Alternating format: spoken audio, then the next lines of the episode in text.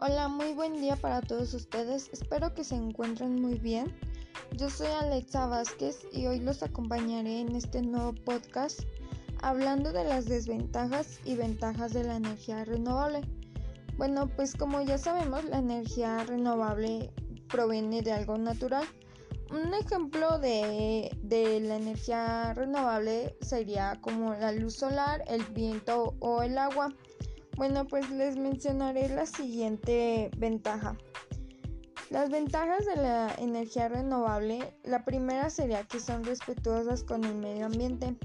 La mayoría de ellas no produce emisiones de dióxido de carbono, gases de efecto invernadero mmm, u otras emisiones contaminantes a la atmósfera, al contrario que sucede con los combustibles fósiles o renovables. Con estas energías disminuye el efecto invernadero. La siguiente ventaja es que las energías renovables son ilimitadas, contrariamente a lo que ocurre con la energía nuclear o con los combustibles fósiles. La energía renovable se obtiene de los recursos inagotables de la naturaleza y normalmente se puede recurrir permanentemente a ellas. Otra de las ventajas es que la energía renovable sortea la dependencia exterior, desarrolla la economía de la región, promoviendo su autonomía, como se captan a partir del aprovechamiento de recursos naturales, y estos se ubican a lo largo de la superficie del planeta.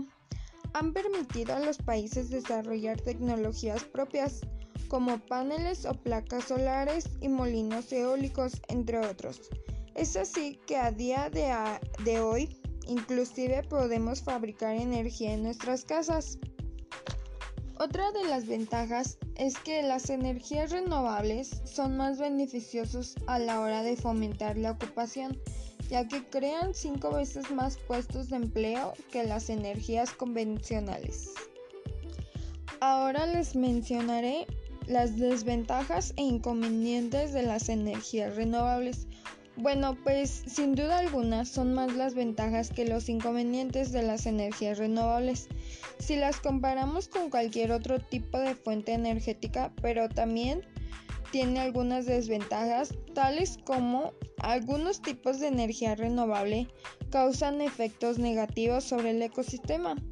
No todas las energías renovables son 100% verdes, o sea, no contaminantes. La energía geotérmica arrastra a la superficie sales y minerales no deseados y tóxicos.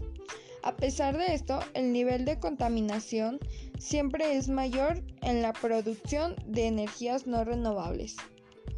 Otra de las desventajas es que la obtención de energía renovable es irregular. Al depender de elementos naturales, se puede pensar que cuando no se dan las condiciones óptimas, se deja de obtener energía.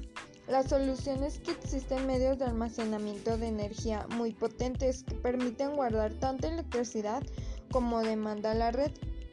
Otra de las ventajas es que para utilizar la energía renovable se, se tiene que tener mucho dinero, entonces pues no toda la gente tiene dinero y se va por lo más fácil.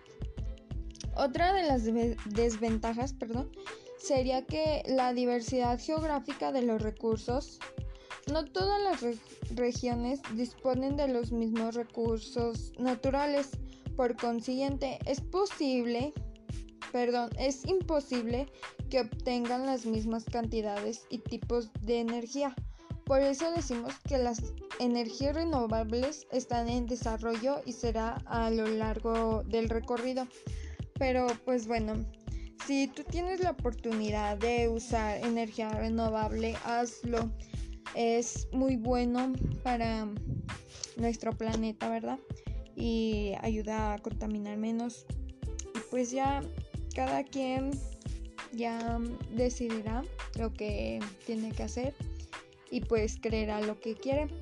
Y gracias por escucharme y hasta luego.